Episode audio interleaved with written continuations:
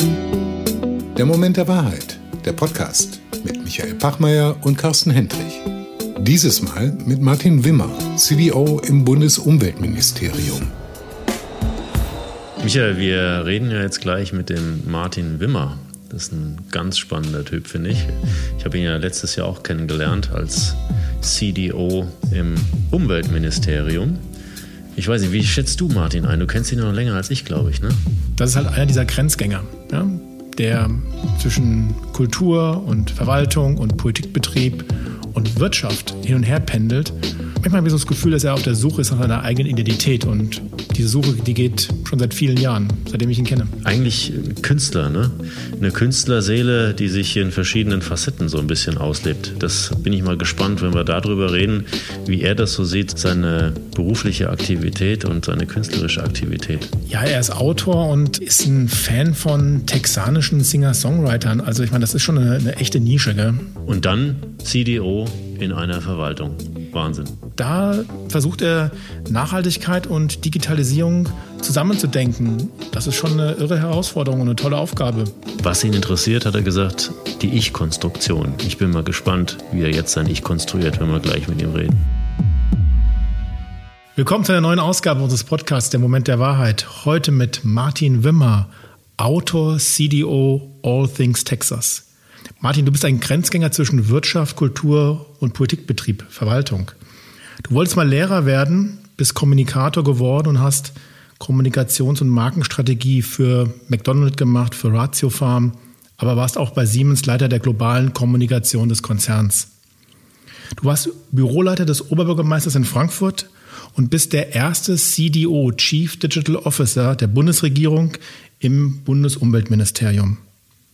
Du bist aber auch Autor von Ich bin der neue Hilmer und Trauriger als Towns. Eine Kulturgeschichte der deutsch-texanischen Beziehungen, eine politische Autobiografie, ein Plädoyer für wildes, freies Leben voller Liebe. Du betreibst die Towns van Zandt Tribute-Seite, dem texanischen Singer-Songwriter. Und du hast früher als DJ Borderlord Platten aufgelegt. Du liebst Texas und Bayern, lebst heute in Berlin mit Frau und Hund Kommunikation, Wandel und Verwandlung sind die roten Fäden deines Lebens.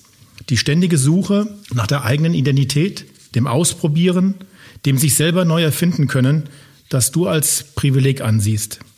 Martin, schön, dass du heute unser Gast bist und ich hoffe, ich habe bei all diesen Aufzählungen nichts Wesentliches vergessen. Ja, hallo erstmal. Vielen Dank für die Einladung. Bei Siemens habt ihr ein bisschen übertrieben, also so groß war der, die Rolle nicht. Aber ansonsten fühle ich mich da ganz gut äh, beschrieben. Wie kam es zu all diesen Rollenwechsel? Was, was hat dich da bewogen, immer wieder die Seiten zu wechseln, zu tauschen?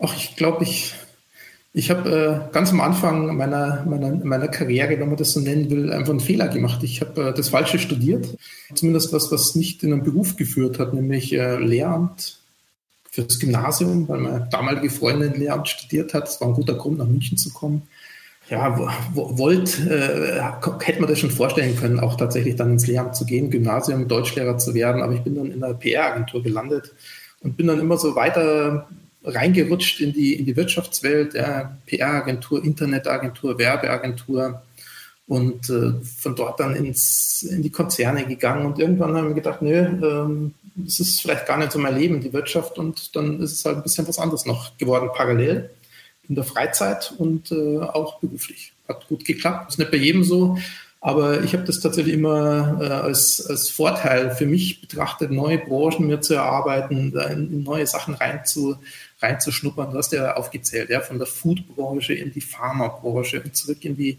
in die IT und äh, Elektro, jetzt in die Verwaltung, äh, bei der Stadt Frankfurt, äh, jetzt im Umweltministerium.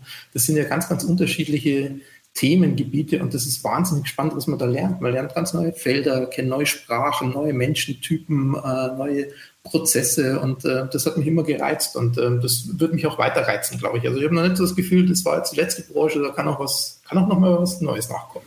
Aber es sind ja nicht nur Branchen, es ist ja auch, es sind ja unterschiedliche Bereiche, Sphären, Politik, Kunst, Wirtschaft. Ist doch eher unüblich, diese Grenzgängertum. Sieht man nicht so häufig, oder? Ja, so unterschiedliche Rollen auch, ne? Ist es äh, auch so dein Ding, auch so in unterschiedliche Rollen auch reinzuschlüpfen, Martin? Vielleicht? Ja, das wird auch, wird auch durchaus kritisch gesehen. Also klar, wenn man, wenn man im Konzern eine Führungsrolle hat, äh, von einem Flughafen zum anderen fliegt und wichtig, wichtig tut, verstehen das die Kollegen natürlich jetzt nicht zwingend, wenn man ihnen erklärt, dass man auch auf Bayerisch Liebesgedichte schreibt. Und ähm, wenn man Lesungen macht als, äh, als Autor und als Schriftsteller vor Publikum sitzt, finden die es nicht immer lustig, wenn man dann auch ähm, stark politisch unterwegs ist und eine, eine klare politische Kante zeigt. Und ähm, wenn man in der Politik dann sitzt und ähm, da war ich in, in Umfeldern unterwegs, die jetzt ähm, wie, auch eher so im linken Spektrum äh, der, der bundesrepublikanischen äh, Politik sind, da finden, man, finden das dann Leute auch nicht besonders lustig, wenn man bei Siemens oder bei Ratiofarm war. Ja? Und da, dazwischen dann auch immer wieder zu übersetzen und zu erklären, dass das eigentlich auch viel miteinander zu tun hat und dass man aus aus den anderen Bereichen auch viel lernen kann. Das hat mir immer sehr viel Spaß gemacht und das hat manchmal funktioniert, manchmal hat es auch nicht funktioniert, da hat man auch Freunde verloren oder Glaubwürdigkeit nicht erzeugt bei anderen. Aber so ist es halt im Leben. Ja. Man, man, man kann nicht immer alle mitnehmen, aber viele gutieren das auch und schätzen vielleicht das, was dann rauskommt, auch deswegen, ja, weil es eben eine Vielfalt an Perspektiven abbildet und nicht so monodimensional ist. Jetzt bist du ja zurzeit CDO im Bundesumweltministerium.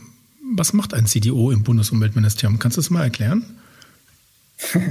Das ist ja nicht nur das Bundesumweltministerium, das ist nur die Abkürzung. Also eigentlich ist es das Bundesministerium für Umwelt, Naturschutz und nukleare Sicherheit.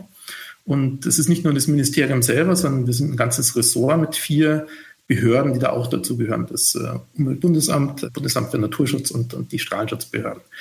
Im Grunde mache ich, mache ich zwei Dinge. Ihr müsst euch so vorstellen, die, die, es gibt zwei Megatrends in der Gesellschaft. Das, das eine ist Digitalisierung. Das ist klar, das kennt jeder. Das erlebt man im Alltag, die, die, die Benutzung von mobilen Endgeräten, die, die Cloud-Dienste und ähm, alles, was damit zusammenhängt. Und auf der anderen Seite gibt es einen Megatrend, das ist Klimawandel. Klimaschutz natürlich im besten Fall, Naturschutz, Umweltschutz, Verbesserung der Lebensbedingungen für die Menschen, sozial-ökologische Transformation der Gesellschaft.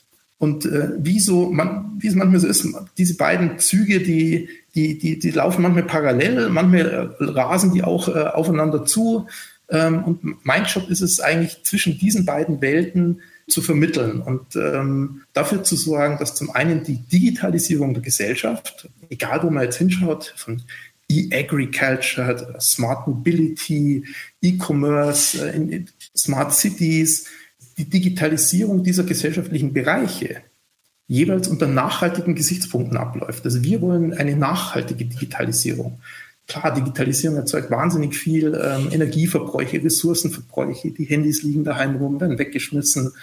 Ähm, die Rechenzentren erzeugen unglaubliche CO2-Ausstöße und Energieverbräuche. Und wir wollen, dass Digitalisierung nachhaltig abläuft. Das ist der eine groß, die eine große Säule meines Jobs. Und die andere ist, Digitalisierung ist auch was total Tolles, weil wir alle diese neuen Methoden und Technologien von agilem Projektmanagement bis hin zu KI und Blockchain ja auch dafür einsetzen können, unsere umweltpolitischen Ziele zu erreichen in all diesen äh, Branchen und Sektoren und bei den anderen Ressorts.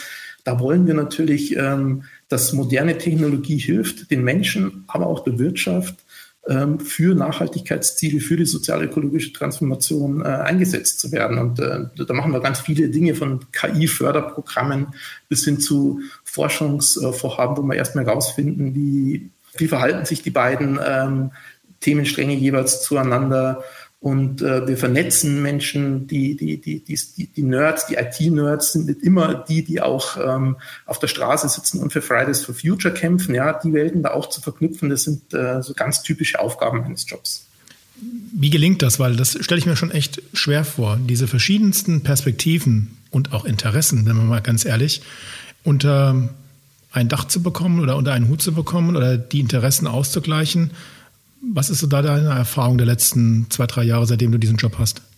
Ich habe natürlich den Vorteil, in einem, in einem Umfeld zu sein, ähm, wo alle meine Kolleginnen und Kollegen meiner Meinung sind. Ja, ich, ich muss ja niemand überzeugen. Ich bin vor, ähm, im April 2019 ins BMU gekommen und da sitzen tausend Leute, die tun ja jeden Tag, äh, sieben Tage die Woche nichts anderes, als dafür zu kämpfen, dass es Umweltschutz gibt, dass es Naturschutz gibt und eine klare Sicherheit gibt.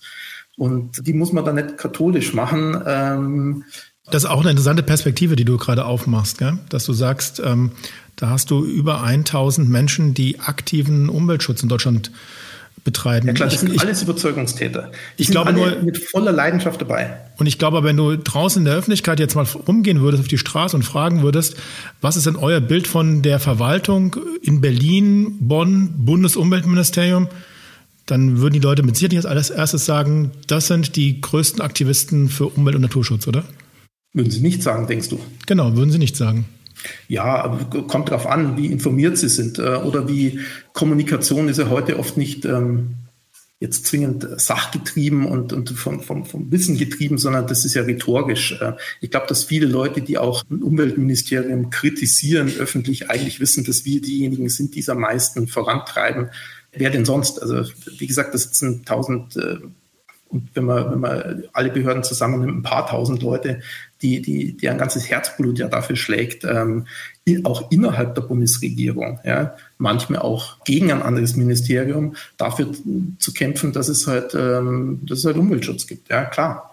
Aber das medial vermittelte Bild ist auch sehr differenziert. Ich glaube, das hängt immer ganz davon ab, in welchen Medien man sich bewegt. Ähm, in den sozialen Medien wird natürlich viel hochgekocht. Äh, das ist auch übrigens ein Job für ein, für CDO, sich das anzuschauen. Ähm, wie verändern neue Medien Kommunikation über Politik? Äh, wie verändert sich äh, ein Wahlkampf? Wie verändert sich die Wahrnehmung von neuen Technologien? Wir haben ein ganz großes Programm laufen zum Thema 5G, weil da viel Fake News unterwegs sind. Ja, es ist ja nicht so, dass jeder mit gutem, gutem Willen und äh, mit wissenschaftlicher fundierter, wissenschaftlich fundierter Meinung da draußen unterwegs sind, sondern es gibt ja auch viel, viel Fake News und viel politische Meinungsmache. Ähm, und da ist es schon nötig, auch Aufklärungsarbeit zu treiben.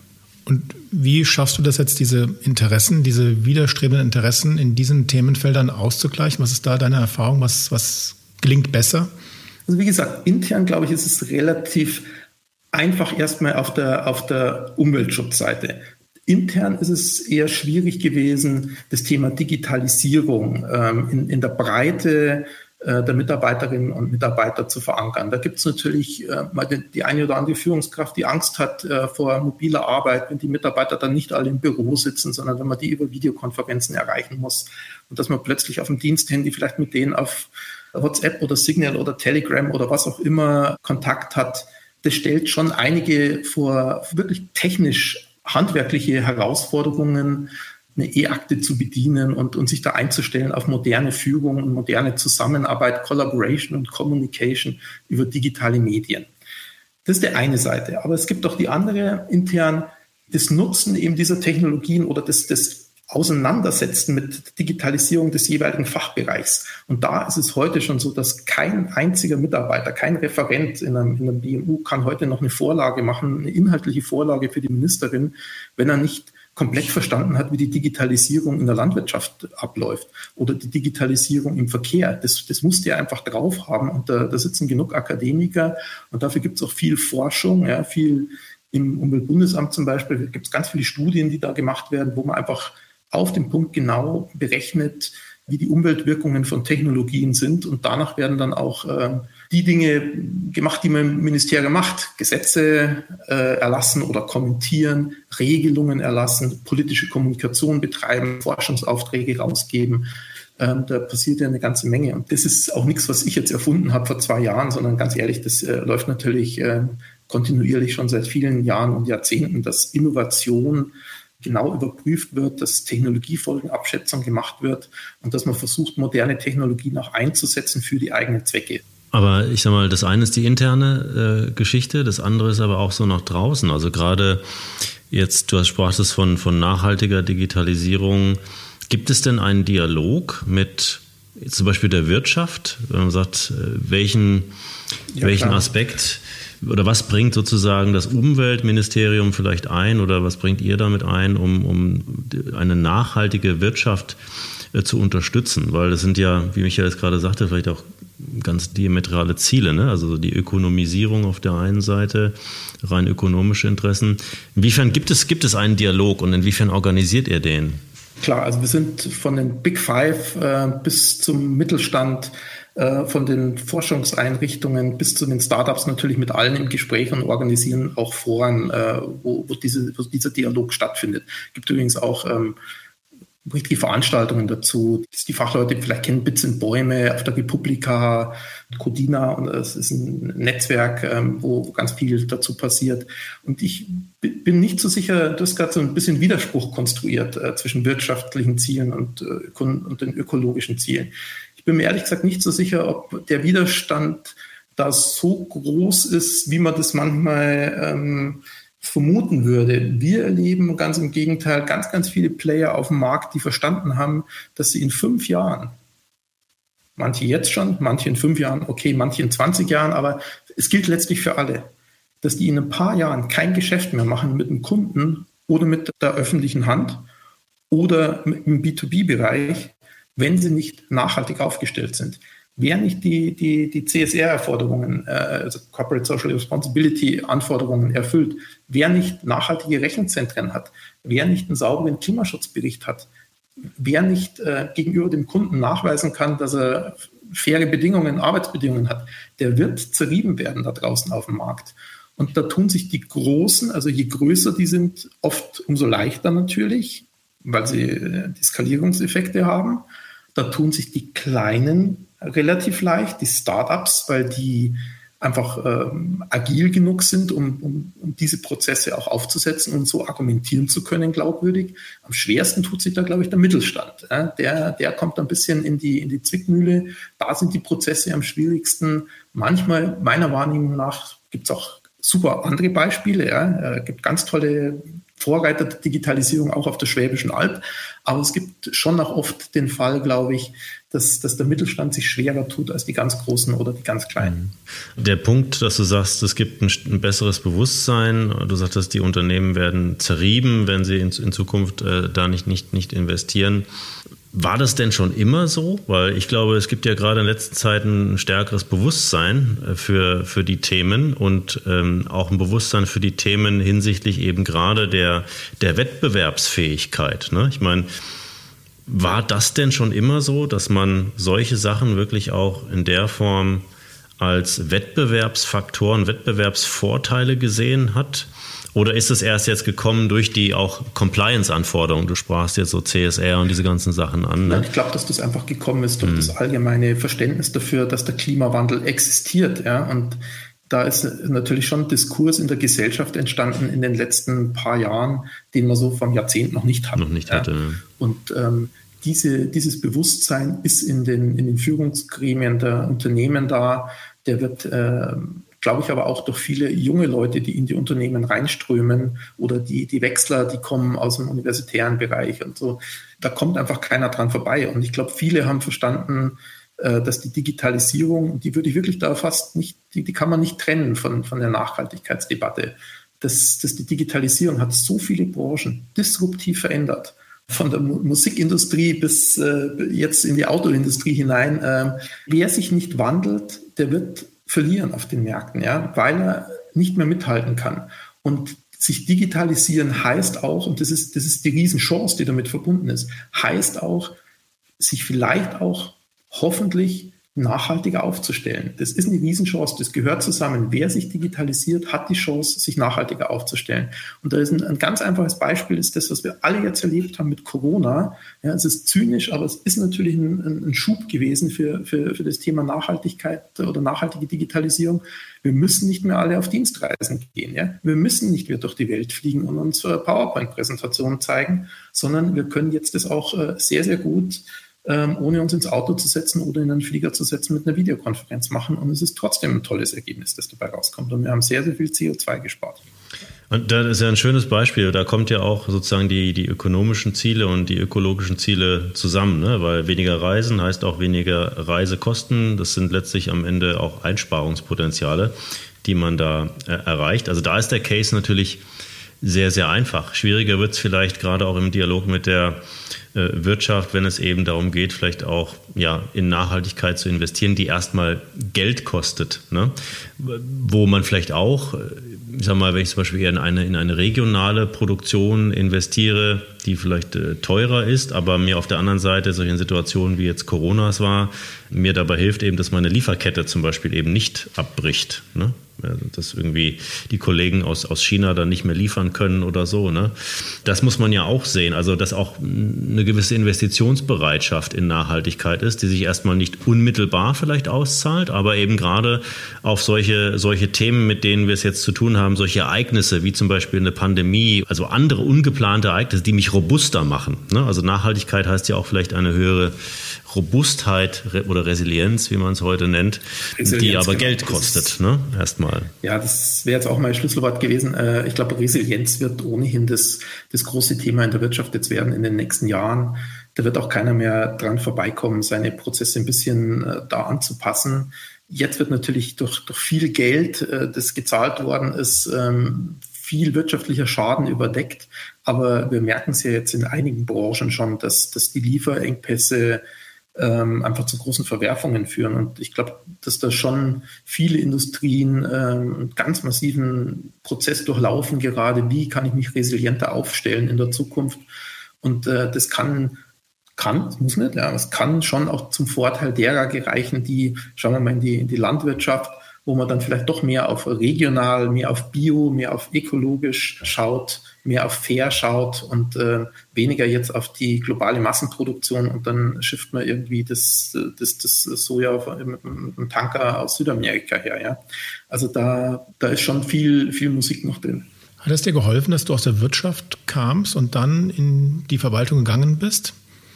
Oder was nimmst du mit an Methoden, an, an Frameworks, an, an Ideen, die du in der Verwaltung vielleicht vermisst hast und die du aber einbringen kannst? Ja, das ist eine sehr typische Frage. Ähm, die drehe ich jetzt aber sofort mal um, weil ich glaube, es ist gar nicht so, dass immer die Wirtschaft der Verwaltung so viel beibringen kann. Ich habe ehrlich gesagt in der Verwaltung wahnsinnig viel gelernt, ähm, was ich mir jetzt wünschen würde, in der, äh, in der freien Wirtschaft wieder einzusetzen. Ja, da gibt's, was wäre das? Ja, es gibt unglaublich tolle klare Prozesse, ähm, Dokumentationspflichten, äh, Regulierungen, die, die, die unglaublich effizient sind, wenn man es genau anschaut. Die Verwaltung existiert ja nicht umsonst schon seit ähm, 100, 150 Jahren in der Form, wie sie es tut, weil sie eben wahnsinnig resilient ist in ihrer Form, ja, weil, weil sie es geschafft hat, in vielen Bereichen ähm, autark äh, zu funktionieren und Umwelteinflüssen gegenüber äh, sich sehr, sehr stark äh, verhält. Und das, das ist manchmal natürlich auch kritisch, ja, das ist manchmal ein Problem, Veränderungsfähigkeit, ja, ist nicht immer so das, das Schlüsselwort, wenn man an Verwaltung denkt. Aber ganz ehrlich habe ich viel auch gelernt. Und ich glaube, viele Sitzungen äh, und Meetings, äh, die ich erlebt habe in Unternehmen, die würden in, der Viertel, in einem Viertel der Zeit ablaufen, wenn sie so gut vorbereitet wären, wie die in, in der Verwaltung vorbereitet sind. Hast du noch mehr Beispiele? Für unsere Zuhörerinnen, wo Verwaltung, wo wir von Verwaltung was lernen können? Ja, zum Beispiel die, die Personalkonstanz. Du, du hast natürlich, ich kenne es ja von Frankfurt, ebenso wie jetzt hier in, im BMU, aber ich habe durch meine Rolle als ich war ja IT-Beauftragter auch, ich habe schon ein bisschen in andere Ministerien auch reinschmecken können und ich sehe da eine unglaubliche Fachkompetenz. Ja? Und wenn ich schaue, wie oft ähm, umstrukturiert wird oft in Unternehmen, wie da gute Leute gehen, wie die halt einfach weggekauft werden, wie sie rausgeekelt werden, ähm, kennen wir ja alles, wie, wie das manchmal läuft. Der ist auch nicht immer so. Es gibt auch stabile Familienunternehmen, aber es gibt auch Heuschrecken, die äh, viel kaputt machen. Und da kann man schon auch was lernen von Motivation, von von, von, von, von, von Fachkompetenz, von Mitarbeitern, die echt äh, was drauf haben und einen Laden über viele Jahre hinweg nach vorn treiben. Und ich kenne all die negativen Geschichten auch. Ja, die brauchen wir jetzt auch nicht alle aufrollen. Da gibt es 100 Bücher drüber, was alles schlimm ist an der Verwaltung. Aber ich wollte jetzt einfach mal ein bisschen auf den Gegenpol setzen, weil, weil ich da wirklich als Quereinsteiger viel gelernt habe und ich habe gedacht, naja, ich mache das jetzt mit zwei Jahren, ja, Wirtschaft, wahnsinnig viel Geld verdient, natürlich ganz, ganz wichtig gewesen im Anzug und Krawatte habe ich keine Ahnung, mit Anzug so durch die Welt gelaufen.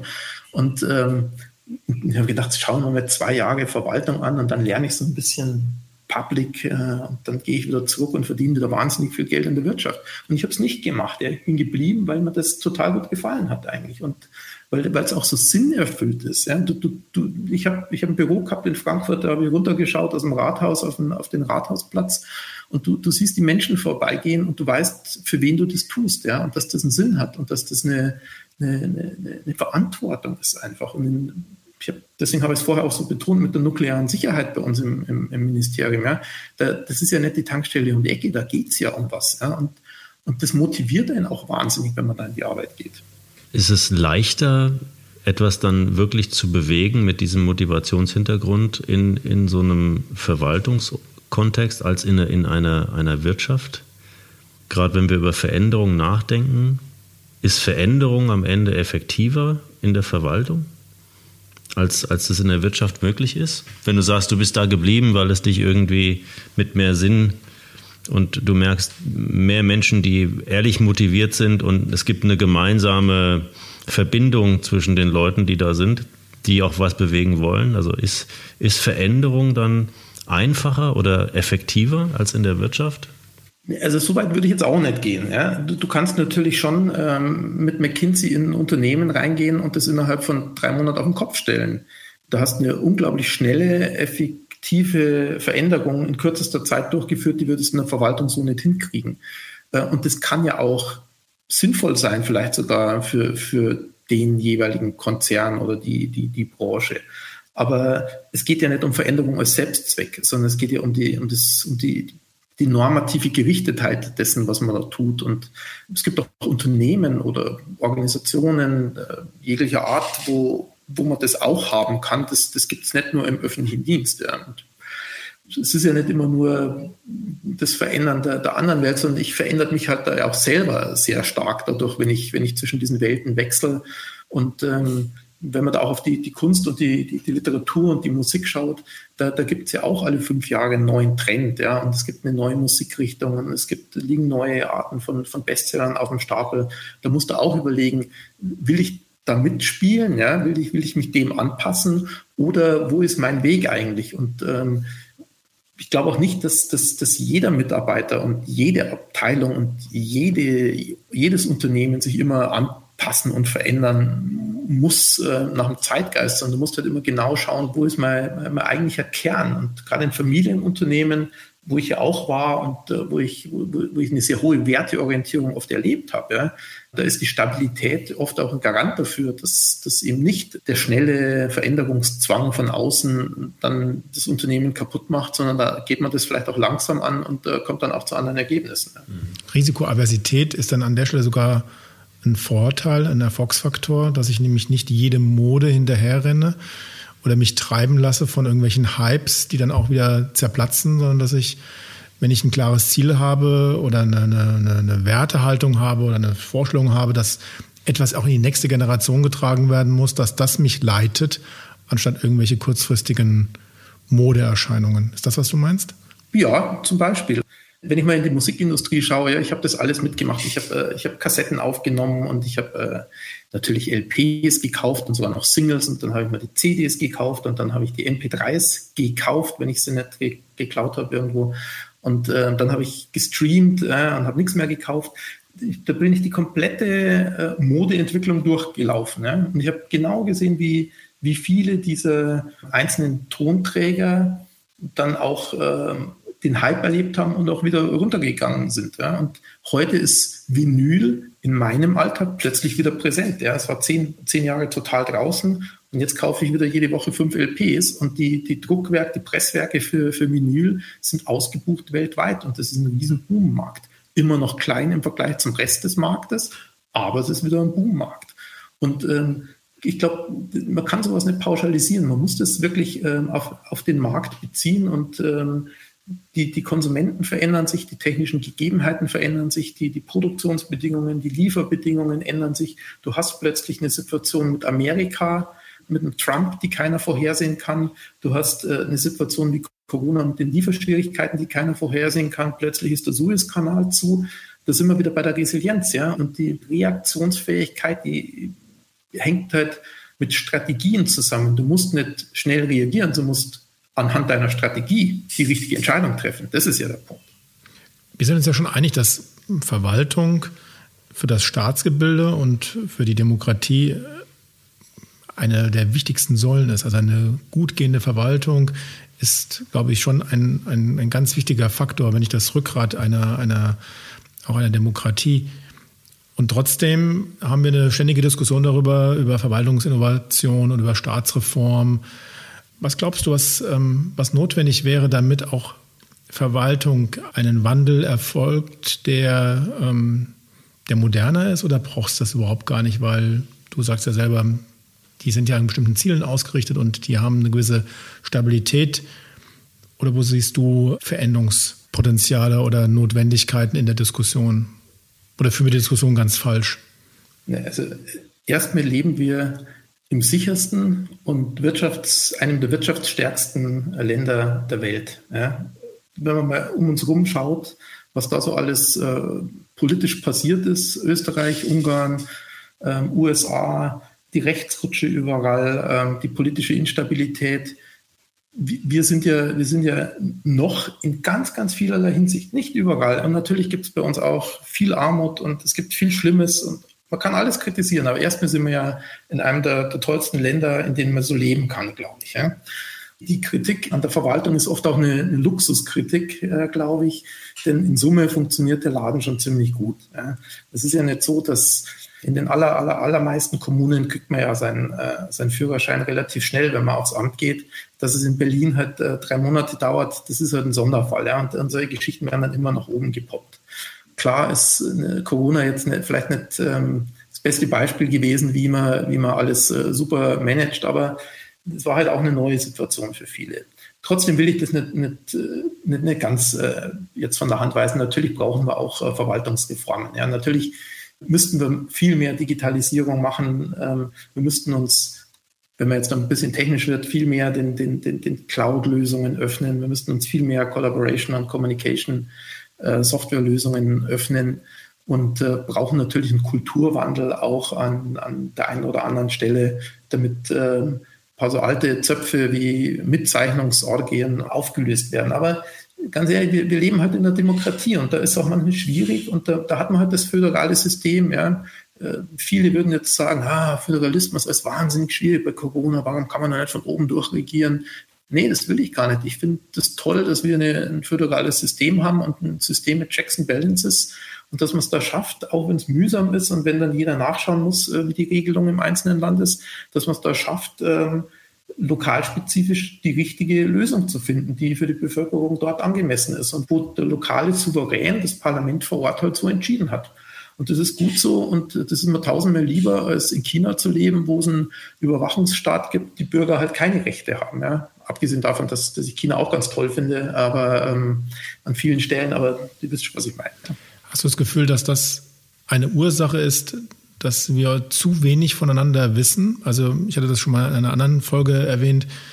Wenn man mit Wissenschaftlerinnen und Wirtschaftsleuten und Politikern und Verwaltungsleuten zusammensitzt dann, und über ein Thema redet, damals ging es um die innerbetriebliche Fort- und Weiterbildung, dann ist schon erstaunlich festzustellen, wie wenig Wirtschaft von Verwaltung weiß und wie wenig Wissenschaft von Politik weiß und Wirtschaft von Politik und umgekehrt.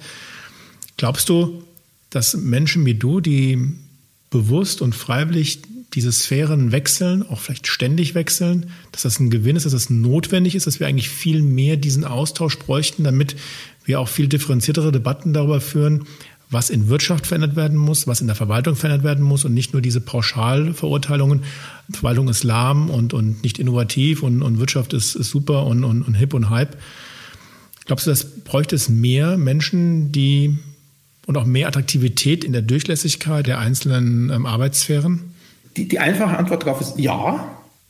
Ich glaube aber auch, dass da schon sehr viel passiert ist in den letzten Jahrzehnten. Ähm, als ich studiert habe, bin ich noch davon ausgegangen, dass man einen Beruf ergreift, zum Siemens geht oder zur Bahn oder zur Post und dann halt dort arbeitet sein Leben lang. Das ist ja heute in, in vielen Fällen nicht mehr so. Ja. Es gibt Berufszweige und, und, Arbeitsfelder, wo das so ist, aber in, in vielen Fällen äh, sind die Durchlässigkeiten ja auch höher geworden. Lebenslanges Lernen wird gefördert. Viele haben die Möglichkeiten, im Laufe ihres Lebens dann noch mal ein Studium nachzuhängen oder eine, eine Ausbildung, eine Umschulung nachzuhängen. Da glaube ich, ist schon viel getan worden. Aber richtig ist natürlich, dass die, die Ausdifferenzierung in, in Fachexpertisen immens geworden ist. Und keiner kann doch heute mehr alles überblicken. Äh, niemand. Ich, ich meine, ich habe echt einen ausgefallenen Musikgeschmack. Ja. Ich beschäftige mich mit texanischen Songwritern. Das tun nicht viele Leute auf der Welt. Aber selbst ich habe keine Chance, nicht mehr die geringste Chance, den Markt und die Entwicklungen im Bereich der texanischen Songwriter zu überblicken. Und kein Mensch, auch kein Journalist, kein Herausgeber oder Chefredakteur der Süddeutschen kann sich heute mehr anmaßen zu überblicken, was in der, im Sport, in der Kultur, in der Wirtschaft, in der Politik, in den Landesparlamenten oder sonst wo im Überblick passiert. Es wird uns nur suggeriert, dass wir das alles können. Wir, wir, wir werden getrieben von diesem ganzen Social Media Gedöns, dass, dass wir zu allem immer eine, eine Meinung haben und sofort äh, eine Überzeugung haben. Aber jeder hat ein Totschlagargument, jeder hat eine rhetorische, eine rhetorische Finte da.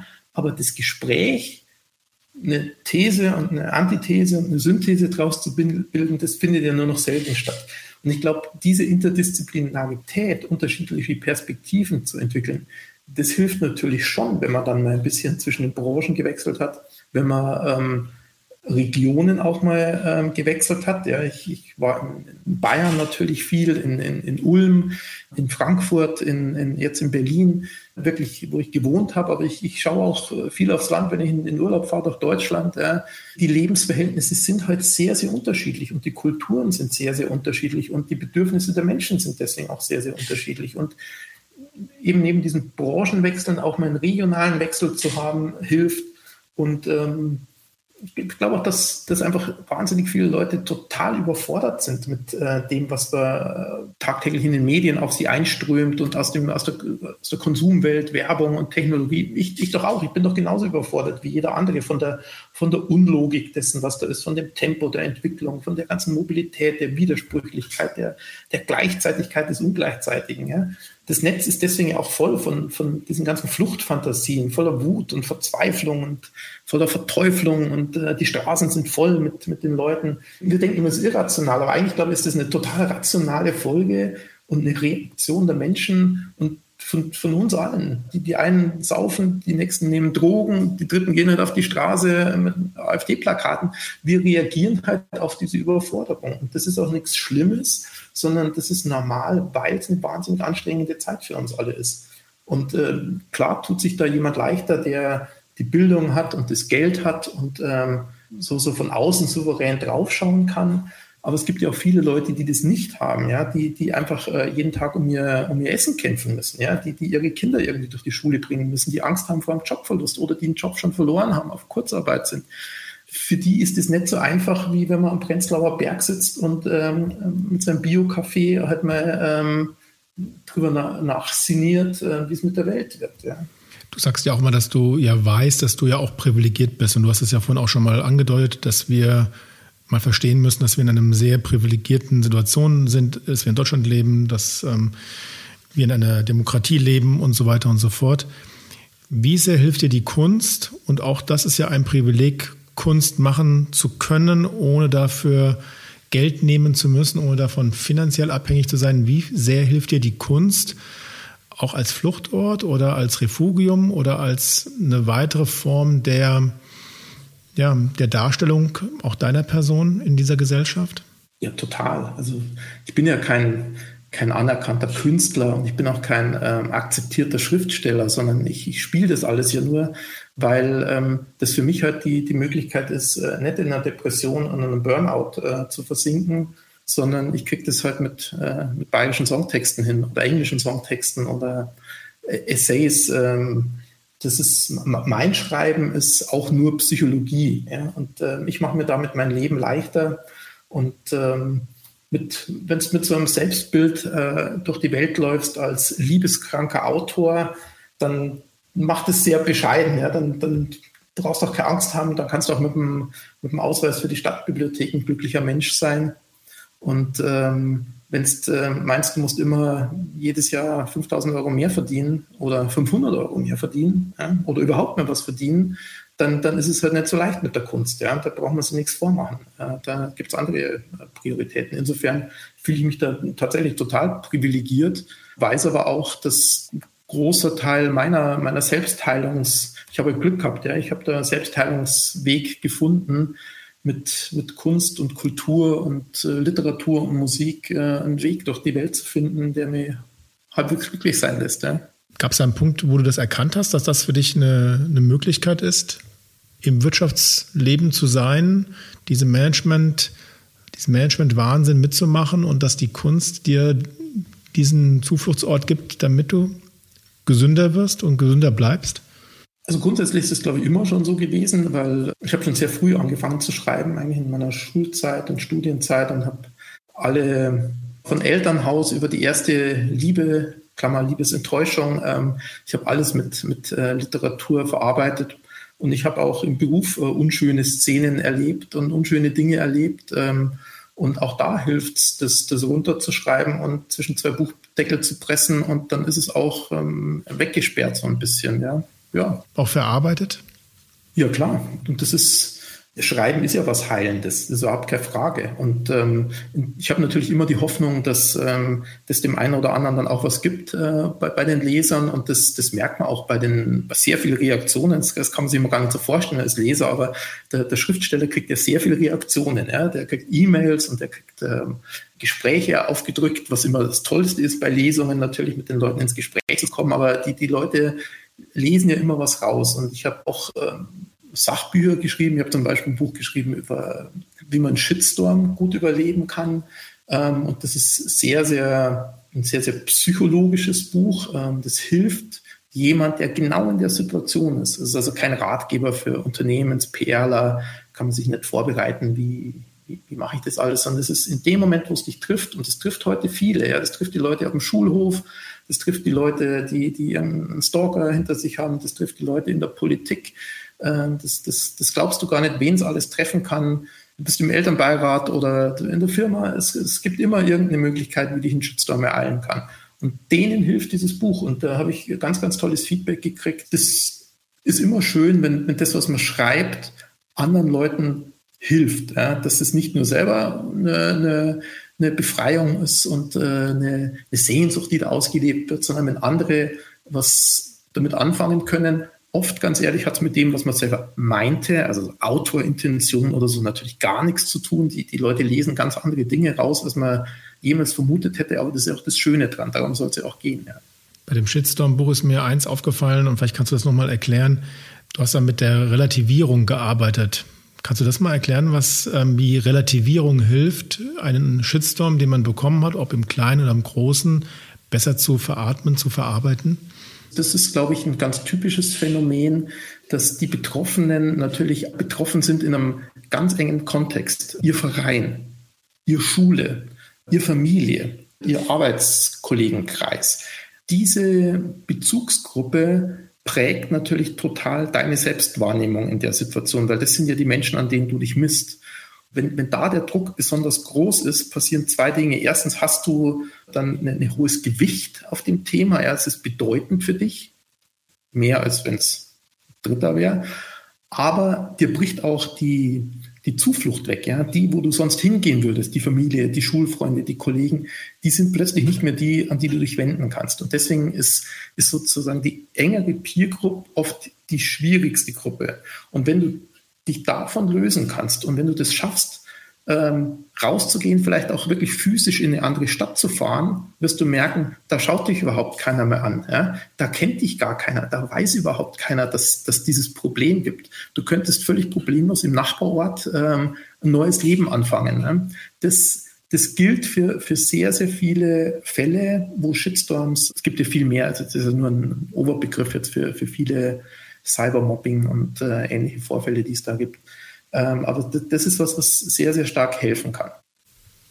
Ja, finde ich beeindruckend, weil ähm, das ging mir mal so, als ich zwei Jahre außerhalb von Frankfurt gelebt habe und festgestellt habe, dass das Einzige, was außerhalb von Frankfurt eine Relevanz hatte, der Frankfurter Flughafen und die Nachrichten um den Frankfurter Flughafen herum sind. Ansonsten hast du von der Stadt und was in Frankfurt passiert, 30 Kilometer außerhalb dieser Stadt nichts mitbekommen, weil da ganz andere Nachrichten vorherrschen waren, eben die Lokalnachrichten in dem Ort, ja, aber nicht das, was in Frankfurt eigentlich tagtäglich die Menschen bewegt hat oder auch die Politik oder die Wirtschaft bewegt hat. Das fand ich ist eine selber eine sehr interessante Erkenntnis, deswegen kann ich mir das gut nachvollziehen, ja, wenn du von der Relativierung unseren, redest. In unserem ja. leben. Ja, genau. Genau. Das sind, das ist richtig, ja. Du, du lebst ja in, in, in, diesen, in, diesen, in diesem Wechsel der, der, der eigenen Identitäten. Ist das ein Spiel für dich, diese Rollenwechsel? Ähm, betreibst du das bewusst? Hast du eine Strategie dafür? Ja, total. Also im Künstlerischen ähm, auf jeden Fall. Meine Bücher sind alle, setzen sich alle mit Ich-Konstruktion auseinander. Wer, wer, wer bin ich? Wer kann ich sein? Was sind die Bedingungen, die mich zu dem machen, was ich bin. Und das hat natürlich ganz viel mit Sprache zu tun, mit Assoziationswelten, mit, mit Kontexten, je nachdem, in welche Kontexte man sich da hineinstellt. Ähm, als der wird man dann auch wahrgenommen. Da hat man unglaubliche Möglichkeiten, heutzutage Identitäten aufzubauen. Letztlich gilt es im gewissen Sinn auch für, für mein Berufsleben, ganz ehrlich, ähm, auch für mein Privatleben im gewissen Sinn.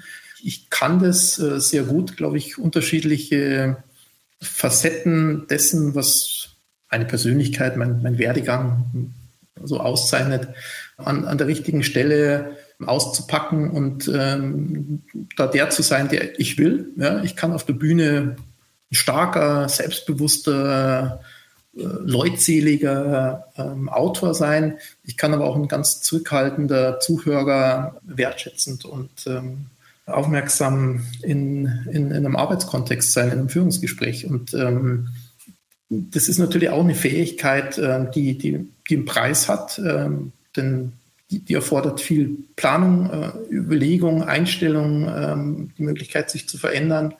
Aber für mich ist es das, was, was Leben auch lebenswert macht, ja, mit, mit vielen unterschiedlichen Menschen da in Kontakt zu kommen und äh, vieles zu lernen ähm, und sich äh, auch da, da einzu, einzuarbeiten in, in so Kontexte und, und, und Menschengruppen. Ja. Das, ist, das ist halt, äh, ich, ich habe so viele unterschiedliche Situationen erlebt an, an einem einzigen Tag. Ja. Wenn, du, wenn du arbeitest und du bist im Regierungskontext auf der einen Seite und dann gehst abends in eine, in eine, in eine Kneipe und, äh, und äh, triffst dich mit Musikfreunden. Ähm, das, das sind natürlich unterschiedliche Sprachwelten, die da aufeinander prallen. Das sind unterschiedliche politische Wissensstände, aber das macht ja Menschen nicht schlechter oder besser, sondern die sind halt unterschiedlich. Und ähm, das, das, das macht mir totale Freude und äh, ich kann da auch, also mir, mir macht es auch Freude, mich da jeweils reinzubegeben und habe überhaupt nicht das Gefühl, dass ich mich verstelle, sondern ich kann immer unterschiedliche Facetten meiner, meines Lebens da aus, ausleben. Und äh, vielleicht bin ich da ein bisschen wie so ein Schauspieler, ja, der, da, der da Spaß dran hat, unterschiedliche Rollen anzunehmen. Aber ich sehe das überhaupt nicht kritisch, sondern als ähm,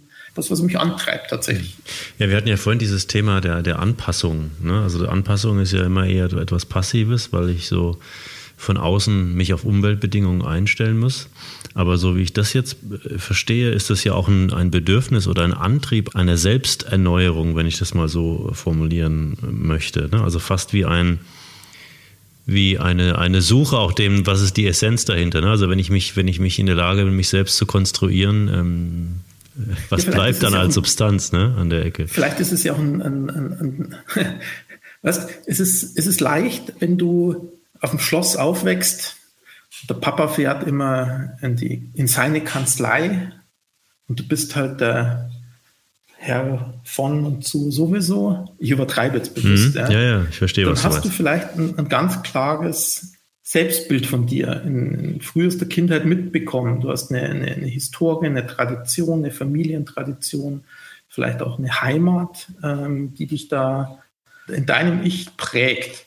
Das habe ich in der Form nicht. Ich meine, ich habe schon eine bayerische Heimat und ich habe auch Eltern, ja, aber, aber die, die Prägung ist weder durch die Heimat noch durch die Eltern passiert, sondern mein Antrieb ist, von dem wegzukommen gewesen immer. Ja. Ich, die, die, die Suche nach einer anderen Heimat, die Suche nach anderen Bezugspersonen. Das war eher das, was mich da aus der, jetzt mal psychologisch betrachtet, aus der Kindheit und aus der Jugend rausgeführt hat.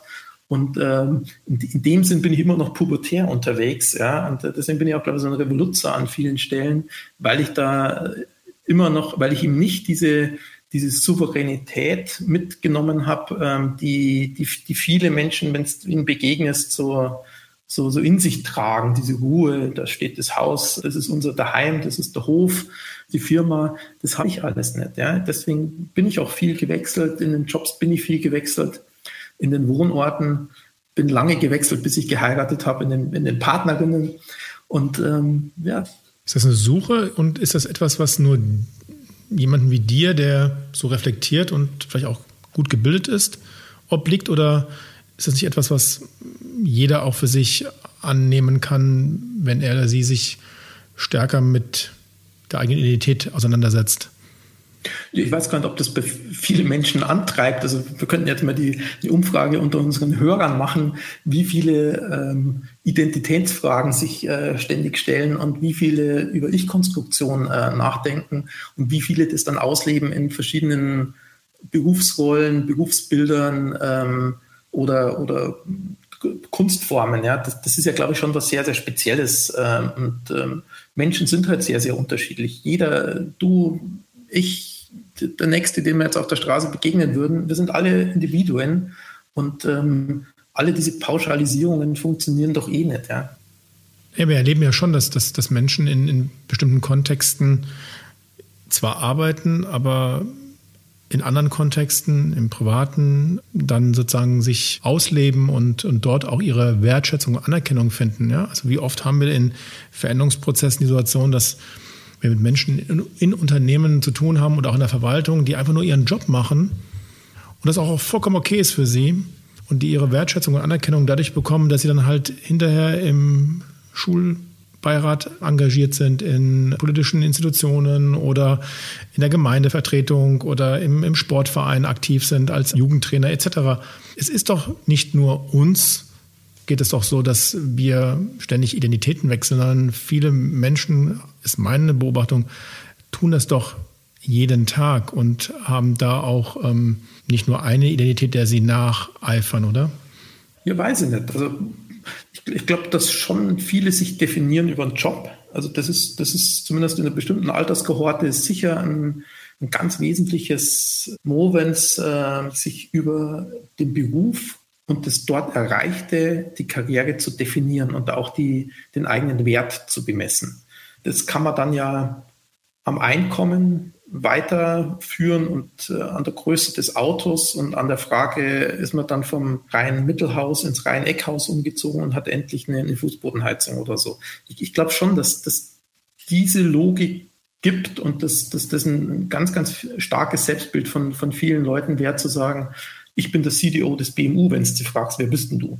Ich sage das nicht. Ich sage das auch zum Beispiel auf meinen Social Media Profilen äh, nicht. Also ich sage es zwar auch, aber ich behaupte immer noch, ich bin Autor, ich bin Schriftsteller. Ja? Wenn du mich heute fragst, würde ich sagen, mein Selbstbild ist eher der, der, das Künstlerische, das andere ist der Broterwerb. Also da, da, da teile ich schon.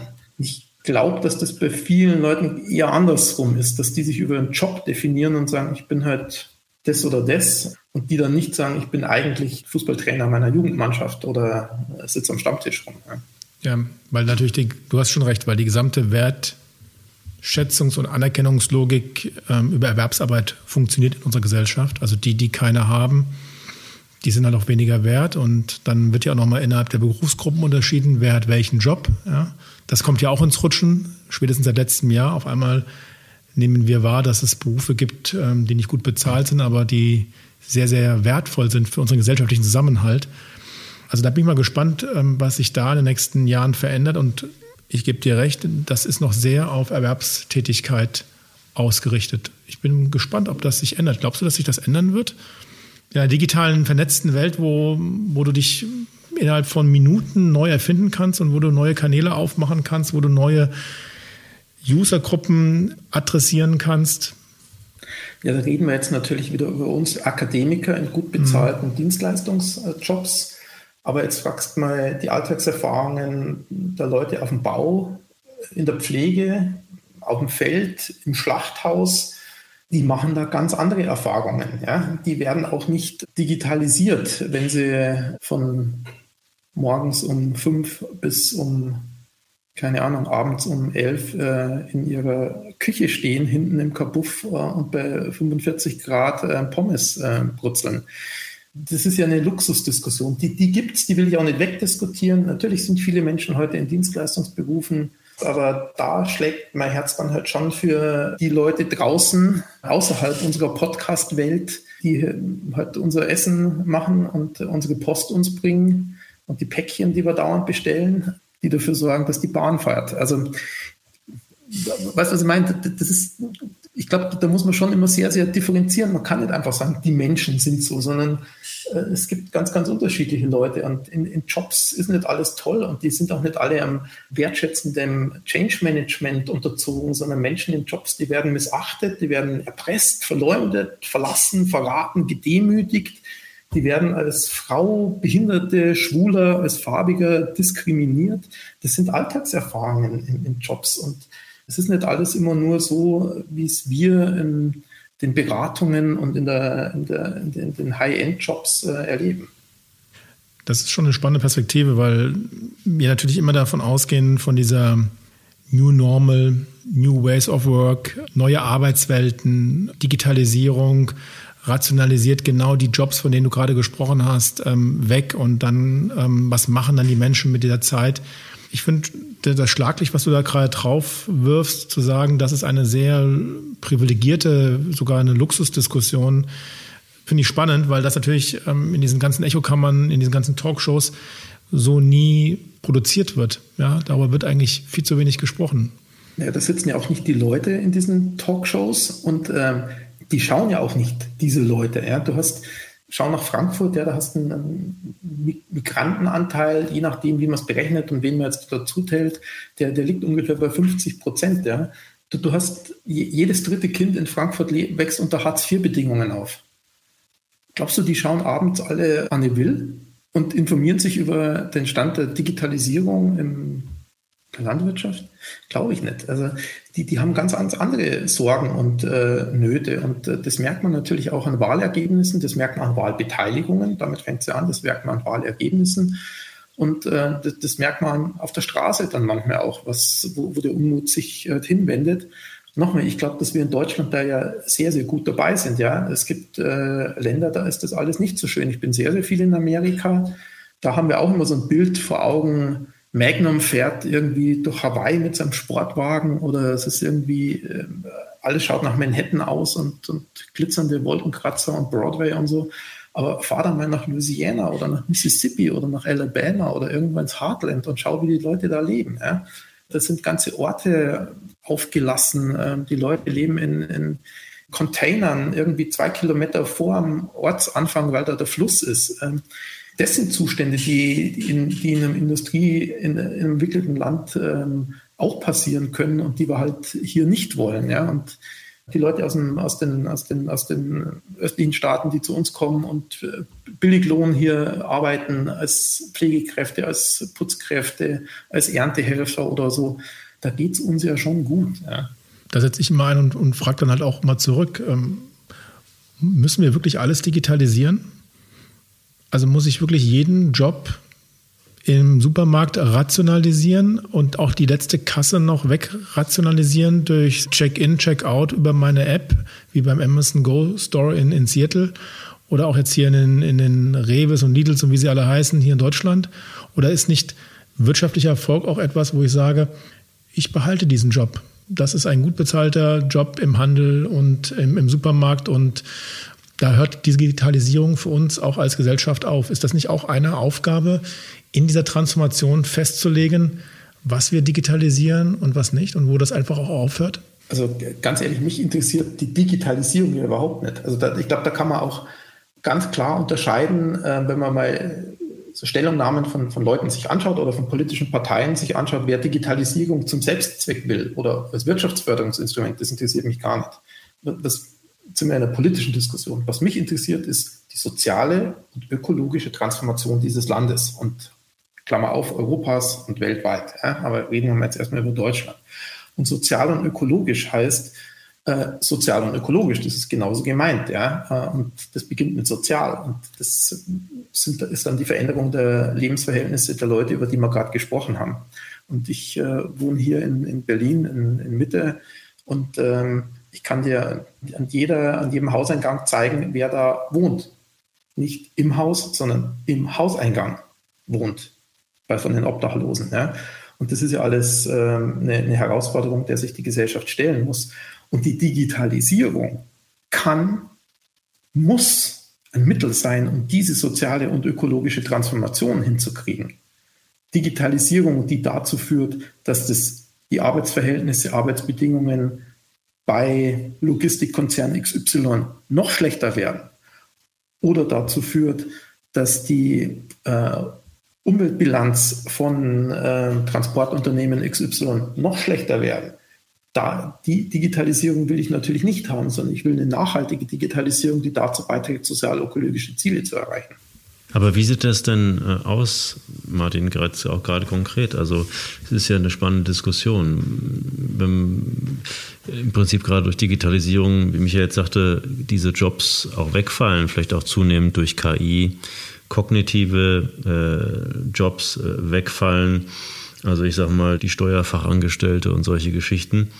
Wie, wie gehen wir denn da um? Was heißt denn dann für dich Transformation an der Stelle und der Einsatz von, von Digitalisierung?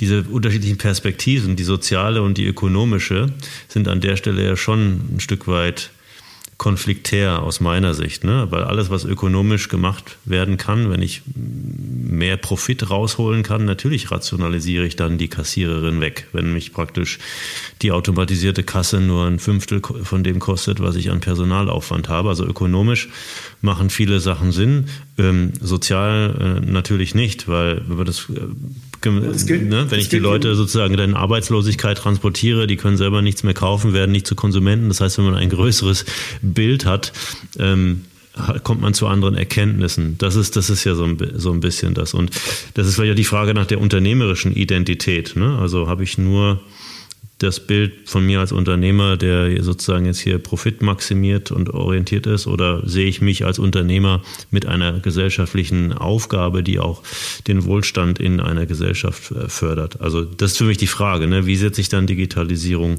ein und, und, und wie, wie geht man dann damit um? Aber das ist ein konfliktäres Feld aus meiner Sicht und deswegen würde mich interessieren, wie, wie du das dann interpretierst auch. Oder was man dort tun müsste. Ja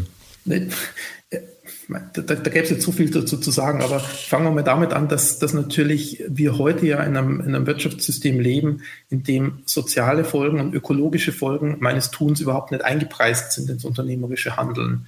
Und in dem Moment, wo ich das tun würde, wo ich tatsächlich die ökologischen Kosten äh, mit einberechnen würde in die Preise, würde ich auf ein ganz anderes Ergebnis kommen. Ich glaube, da könnten wir jetzt sehr, sehr viele weitere Ansatzpunkte finden, wenn man über die Unternehmen redet, passt es ja auch wieder nicht, weil es gibt natürlich shareholdergetriebene Unternehmen, Konzerne, die überhaupt kein Interesse daran haben, dass es ähm, Gemeinwohl in einem bestimmten Staat oder in einer bestimmten Region äh, besser geht. Aber es gibt natürlich weitaus mehr Unternehmen, deutlich mehr Unternehmen in Deutschland. Äh, wir haben ja nur wenige DAX-Konzerne, aber wir haben Millionen von Unternehmen in Deutschland, Familienunternehmen, Kleinstunternehmen, Handwerksbetriebe, Friseurläden, Restaurants und so weiter. Und die wiederum haben ja ein sehr, sehr großes Interesse daran, dass in ihrer Community, in ihrer Nachbarschaft vernünftige Dinge passieren. Und da gibt es auch, glaube ich, gute Förderprogramme vom Staat. Da sind wir gut aufgestellt, ähm, um da zu unterstützen und unter die Arme zu greifen. Das hat sich in der Corona-Zeit jetzt ja wirklich mehr als bewiesen die Diskussion geht oft so ein bisschen zu stark Richtung der bösen, bösen amerikanischen Großkonzerne, die hier alles kaputt machen. Da sehe ich schon auch wieder die Stärke unseres, äh, unseres deutschen Wirtschaftssystems und einen starken Mittelstand, die da natürlich ganz andere Sicht auf die, auf die Thematik haben und die auch wissen, wenn sie keine Ahnung, rund um Schwäbisch Gmünd oder rund um Braunschweig, ähm, ist ja dann egal, wo man hinschaut, die Region kaputt machen, dann werden sie ein Problem haben. Dann kriegen sie nämlich keine Arbeitskräfte mehr dahin, dann kriegen sie keine vernünftige Infrastruktur mehr da, dann macht es auch keinen Spaß, dort ein Unternehmen zu betreiben. Also da, da, da sind wir, glaube ich, schon besser aufgestellt und da darf man nicht immer nur auf die, auf die Großkonzerne schauen. Martin, vielen Dank. Ich habe gelernt, dass andere Perspektiven einnehmen und den Blick auf andere Zusammenhänge bringen und differenzierte Blicke einnehmen, dass das eine Kompetenz ist, in der wir uns alle noch verbessern müssen, glaube ich. Und das Grenzgängertum in verschiedenen Sphären, Wissenschaft, Wirtschaft, Politik, Zivilgesellschaft, dazu beitragen kann, genau diesen Perspektivenwechsel einzunehmen und auch in der Lage zu sein, zu lernen, andere Blickwinkel oder andere Blicke, andere Perspektiven einzunehmen, zu beobachten und diese Übersetzungsleistung dann auch nachzuvollziehen, so wie du das heute in unserem Gespräch gemacht hast. Vielen herzlichen Dank für deine Einblicke, für deine Einsichten, für deine Erfahrung und alles Gute. Ja, der Dank ist natürlich ganz auf meiner Seite. Ähm, ich hoffe, ich habe nicht zu belehrend über viele Dinge gesprochen, denn was mir wirklich wichtig ist, das habe ich ja versucht zu erklären, ist, dass, dass jemand meine Bücher wertschätzt und da mal reinschaut. Das ist mir viel wichtiger, als äh, ob, irgend, ob irgendwas Vernünftiges dabei war, was ich über Digitalisierung gesagt habe. Der Moment der Wahrheit mit Michael Bachmeier und Carsten Hendrich. Überall, wo es Podcasts gibt.